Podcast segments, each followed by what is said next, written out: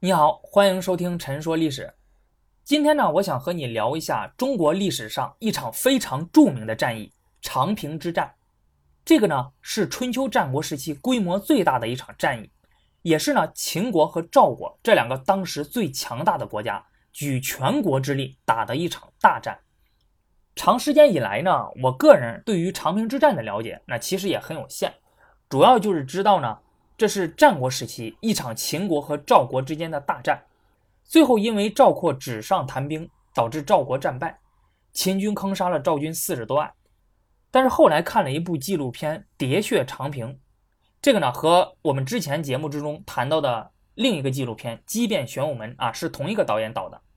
然后我借由这个纪录片对长平之战产生了兴趣，所以又去查看了更多的关于长平之战的资料和学术研究成果。对此呢，也有了很多新的认识和了解，所以这次呢，就想和大家聊一下长平之战发生在公元前二六零年，但是呢，我们要先从长平之战的前两年说起。在公元前二六二年，秦国攻打韩国，占领了韩国的野王，也就是今天的河南省沁阳市。这个野王啊，它可不是韩国一个普通的地方。那大家看当时韩国的地图就知道，韩国的领土呢，它就像是一个葫芦。两边大，中间细，这两边一边是韩国的上党郡啊，也就是今天的山西省东南部地区；另一边呢是韩国的中心地区，就是韩国都城的所在地。而野王就恰恰位于这中间的狭长地带。秦国攻占了野王，那这就等于是把韩国的中心地区与上党郡的联系完全切断了，韩国的领土也就遭到了腰斩。于是韩国国君韩桓会往。啊，要求这个上党郡的郡守冯亭把上党郡割让给秦国，希望秦国能就此退兵，就不要再攻打韩国的中心地区了。但是冯亭和上党郡的百姓呢，他不愿意把上党郡拱手让给秦国。可是，如果你要是单独抵抗秦国的进攻的话，那他们又知道自己绝对不是对手。于是，经过谋划之后，他们决定要争取赵国的支持。那怎么办呢？把上党郡献给赵国，如果赵国一旦接受后，那么秦国自然就会攻打赵国，这样赵国就会和韩国联合起来一起抵御秦国。那这一招祸水东引玩得很漂亮啊！于是呢，冯亭他就派遣使者把这件事儿通报给了赵国。此时赵国的国君是赵孝成王，那他的父亲呢，就是我们熟知的完璧归赵啊，廉颇蔺相如将相和这两个故事里面。提到的赵国国君，上党郡共有大小城池十七座，那这么一大片土地主动要求归顺赵国呢，不费一兵一卒就可以得到。赵孝成王自然是非常的高兴啊啊，准确来说应该是欣喜若狂，所以呢，他非常愿意接收上党郡，但是这个毕竟是一个非常大的事儿，因此呢，他觉得还是应该要找人商量一下，于是他找到了他的叔叔平阳君赵豹商议这件事儿。平阳君呢，他主张不接收上党郡，啊，因为他认为冯亭不将上党交给秦国，而是想给我们赵国，这个摆明是想嫁祸给我们啊，啊，让秦国攻打赵国。那么你接受他带来的灾祸呢，要比得到他的好处大得多。赵孝成王他听到叔叔的这种说法之后呢，就不太高兴啊，因为他自己是主张接收上党的嘛，所以他就又召见了自己的另一个叔叔平原君赵胜啊，找他商议。这个呢，就是战国四大公子之一的平原君。平原君就认为可以接受，他就说呀：“说这个发动百万大军作战，经年累月的攻打，你也不见得能攻下一座城池。如今我们坐享其成啊，什么力气也不用花，就可以得到十七座城池，这个是一个极大的利益啊！所以千万不能失去这个机会。”赵孝成王一听就非常的高兴啊，所以他马上就说呀：“好，你说的很有道理。”赵孝成王呢，他与其说是找人商量这件事儿，那还不如说呢，他其实就是希望有人能够支持他的这种做法。这个时候呢，赵孝成王就又问平原君：接收上党的土地呢，秦国就一定会派武安君白起来进攻，那么谁能够抵挡他呢？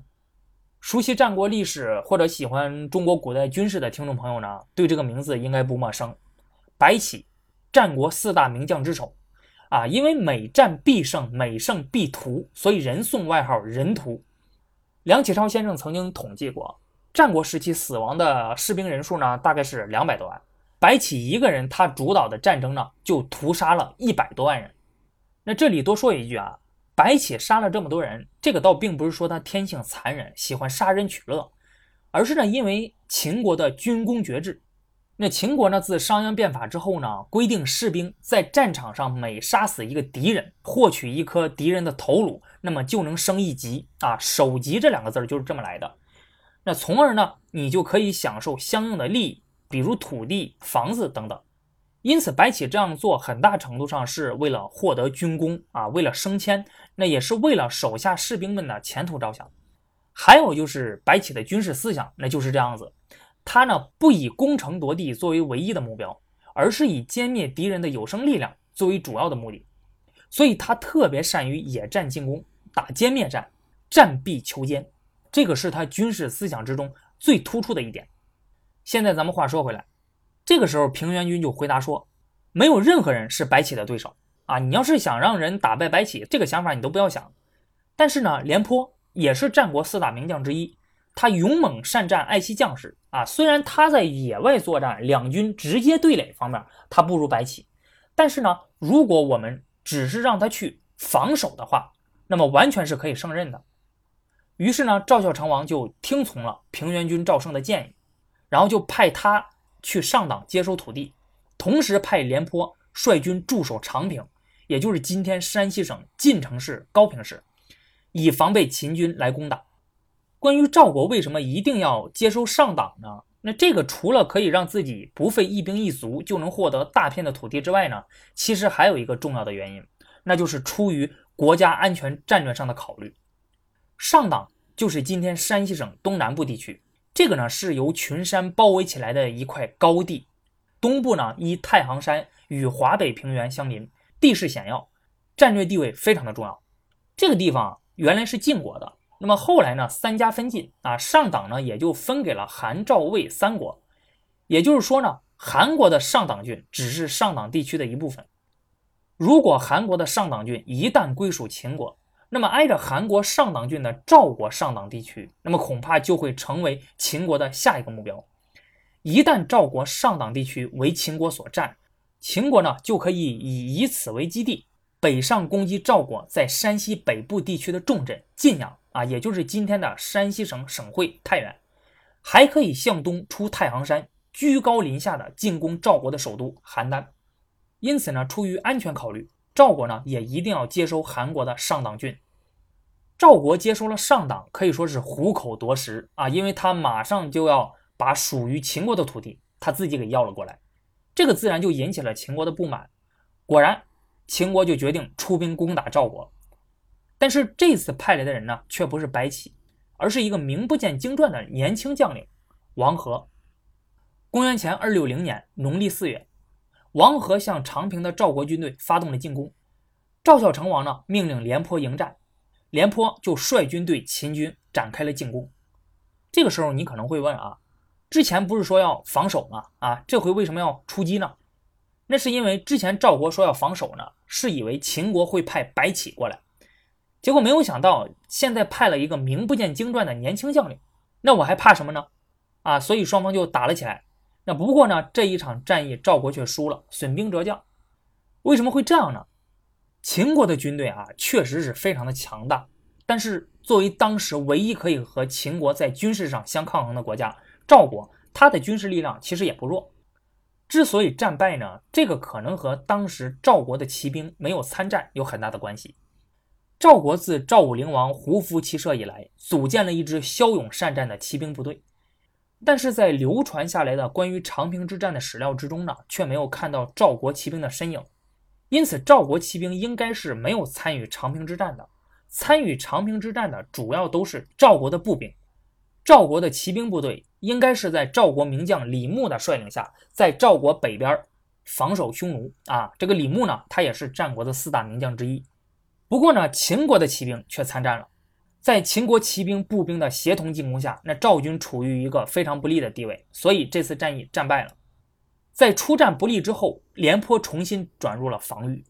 他就利用了当地一个险峻的山岭空仓岭，在山岭上临时修筑起了一道长城，在空仓岭东路的山脚下修筑了两个小型的堡城，安排了四个都尉领兵据守。这两个小型堡城与东侧的光狼城结成了一个三角形啊，不仅可以互相呼应，还能给空仓岭的防线的后方提供三个支撑点，可以充当赵军将领的后方指挥所、军队的粮草补给和后备兵员的集散地等等。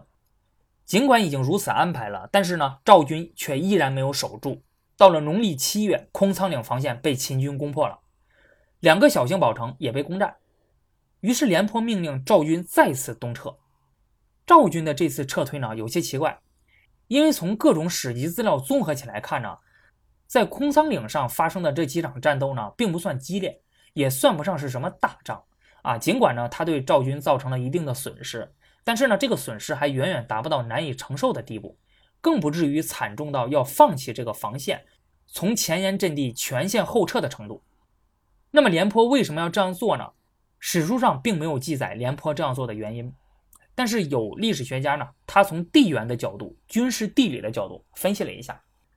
认为廉颇之所以要这样做，主要是担心位于空仓岭赵军防线侧后的太行行。山西省与河北省、河南省的西北部隔着太行山啊，交通非常的不便利。但是所幸的是呢，从山西发源的许多条河流切穿了太行山。使得这三省之间有一些山间通道可以供人员来往，这些通道呢就叫做行，最主要的有八个通道，被称为太行八行，这些都是军事战略要地，太行行就是其中一个。太行行此时已经被秦军控制了，当赵军防守空仓岭的时候呢，太行行就位于他左后方的位置。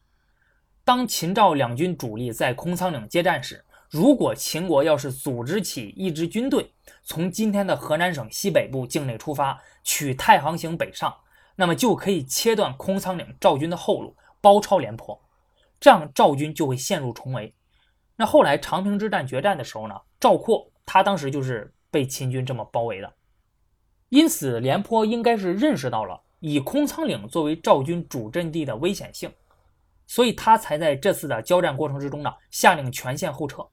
这次廉颇呢，在当地的一条河叫丹河，那在丹河的东岸和后方的丹朱岭一线呢，重新构起了一道有着多重纵深的长城防御体系。因为十分的坚固，所以被称为百里石长城。现在呢，那个地方还有遗迹。那这个时候呢，太行行就位于赵军防线的左前方了。此时的赵军，他身后是赵国的国土，就再也没有后顾之忧。此后，赵军坚守这道防线，拒不出战。双方就陷入了僵持状态，一直到赵军临阵换将，以赵括代替廉颇为止。秦军从秦国远道而来，十分想速战速决。他最怕的就是消耗战，因为呢，这个对自己的后勤是一个巨大的压力。但是赵军他采用防守的战略，就是不和秦军决战。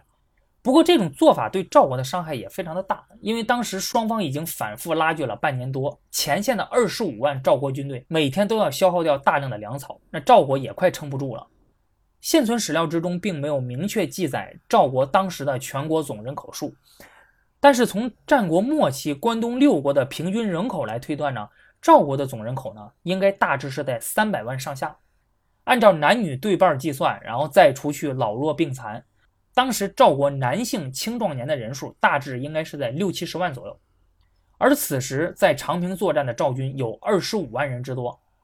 那么这就意味着超过三分之一的赵国青壮年都长期脱离农业生产，完全依赖后方的供养。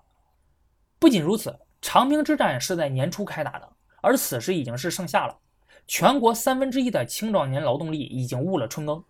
如果要是再僵持下去的话，那么还有可能就会误了秋收。这个对于古代的农业国家而言是一个巨大的灾难，所以这个时候呢，后方的赵孝成王不断的催促廉颇与秦军决战。很多人认为赵孝成王不懂军事啊，就会瞎指挥，昏庸无能，不断的逼迫廉颇与秦军决战，最后甚至不惜临阵换将，换上了个只会纸上谈兵的赵括，那么这个才使得赵军在长平之战中战败。不过现在你应该明白。赵孝成王他是有着自己的合理的考虑的，他不是吃饱了撑的没事干啊，瞎指挥刷存在感。第一，赵国的经济力量快撑不住了，再不与秦军决战的话，那么赵国恐怕就要崩溃。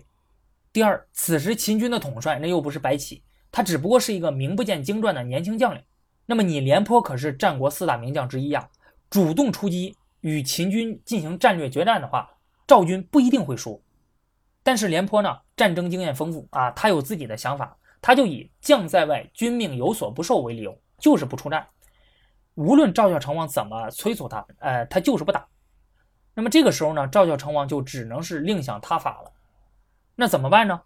他准备亲赴前线与秦军作战啊，就是所谓的御驾亲征。那么赵孝成王是否真的亲自率军开往前线了呢？这个咱们下期再说。